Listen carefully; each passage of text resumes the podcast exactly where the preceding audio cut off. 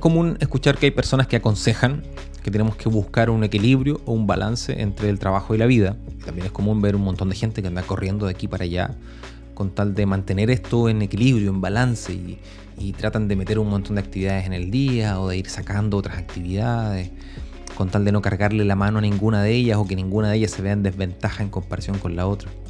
Justamente eso es lo que a mí me parece que es la raíz del problema.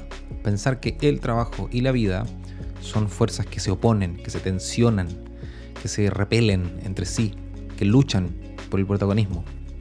Por eso me hace sentido no equilibrar el trabajo y la vida. Y puede que yo suene redundante con esto que he compartido un montón de veces en otros episodios, de, comprender el desarrollo personal o el crecimiento personal como una sumatoria de aspectos, ¿no? Mente, cuerpo, alma, relaciones y, proyectos, que, que, todas ellas se complementan entre sí, se amigan, se necesitan, que por sí solas no funcionan.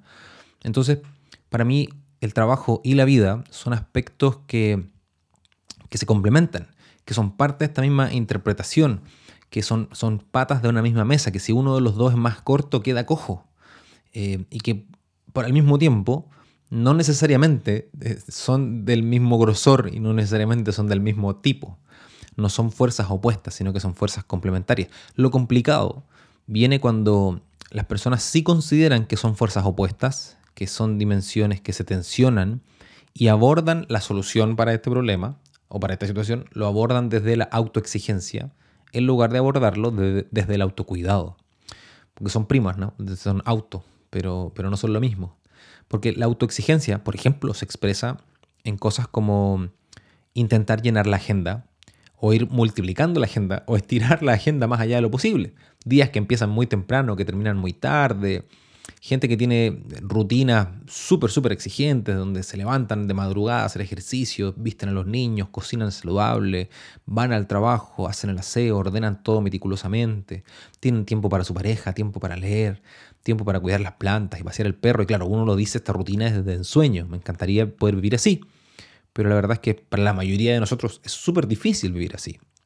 Y son más bien cosas excepcionales. Uno no podría recomendarle a la gente que haga eso porque es más bien la excepción que la regla.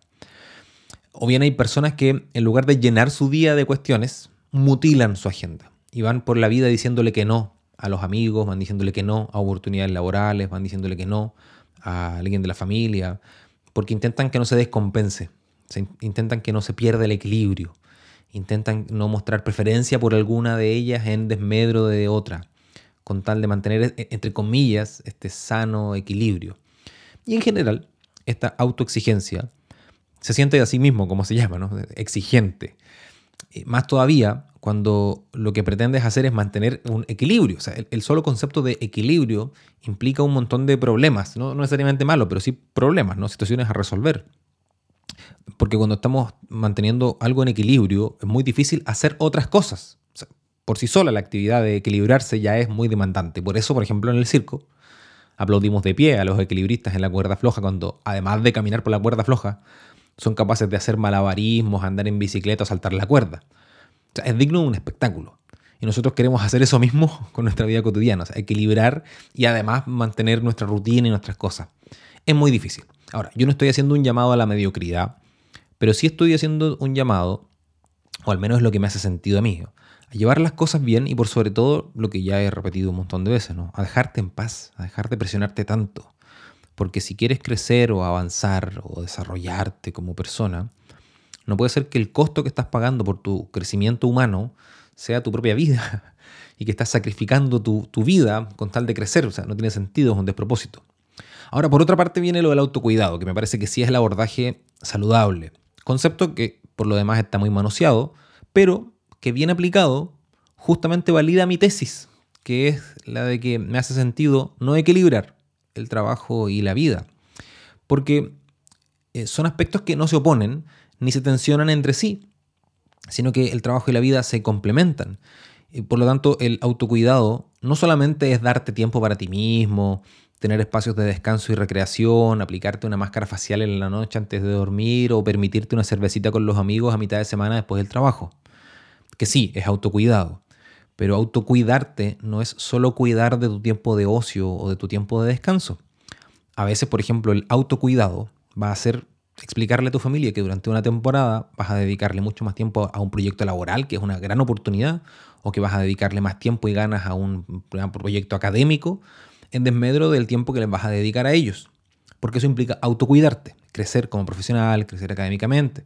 Otras veces te tendrá que pasar que te vas a sentar con la gente de tu trabajo y les vas a decir que estás enfrentando una situación familiar difícil, la enfermedad de un hijo, una crisis matrimonial, qué sé yo. Y por lo tanto tu cabeza va a estar mucho más en casa que en la oficina. Y eso es autocuidarte también. No es de cuidar el trabajo, es autocuidarte. Otras veces vas a tener que pararte frente a todo el mundo y decirles que no tienes tiempo ni ganas porque vas a dedicarte hacia ti. Vas a mirar para adentro, vas a tomarte una pausa, vas a hacer lo que te gusta y muchas veces eso que te gusta es en solitario. Entonces, el autocuidado más bien será comprender que van a haber algunas dimensiones de la vida, en algunos momentos, que van a quedar en segundo plano por un contexto en particular, por una situación en particular, y que a otros aspectos de la vida, en ese mismo contexto, vamos a ponerles muchas más ganas, de forma desproporcionada, de forma desequilibrada. Entonces, claro, eso no es equilibrado, no, pero es muy saludable. Eso no es balanceado, para nada, pero es súper necesario. Sobre todo comprendiendo que estas dimensiones, más que una báscula o que algo que se mantenga en equilibrio, más bien es un péndulo, que hay temporadas en donde la cosa se va a cargar más para un lado y hay temporadas en las que se va a cargar más para el otro.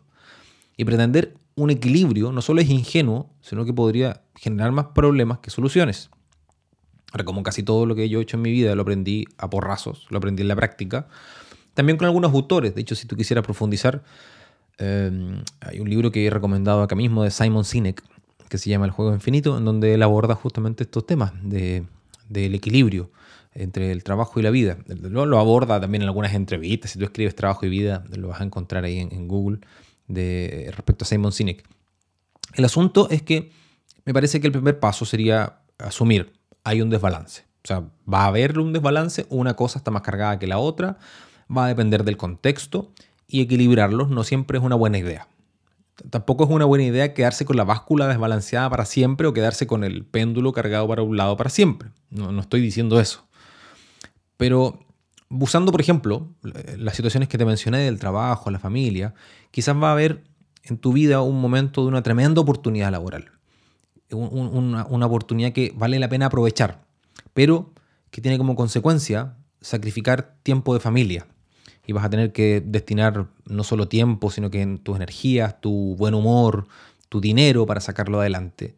Y muchas veces esa oportunidad es una apuesta, no sabes si va a salir bien, no sabes si es algo seguro, pero quieres tomarla.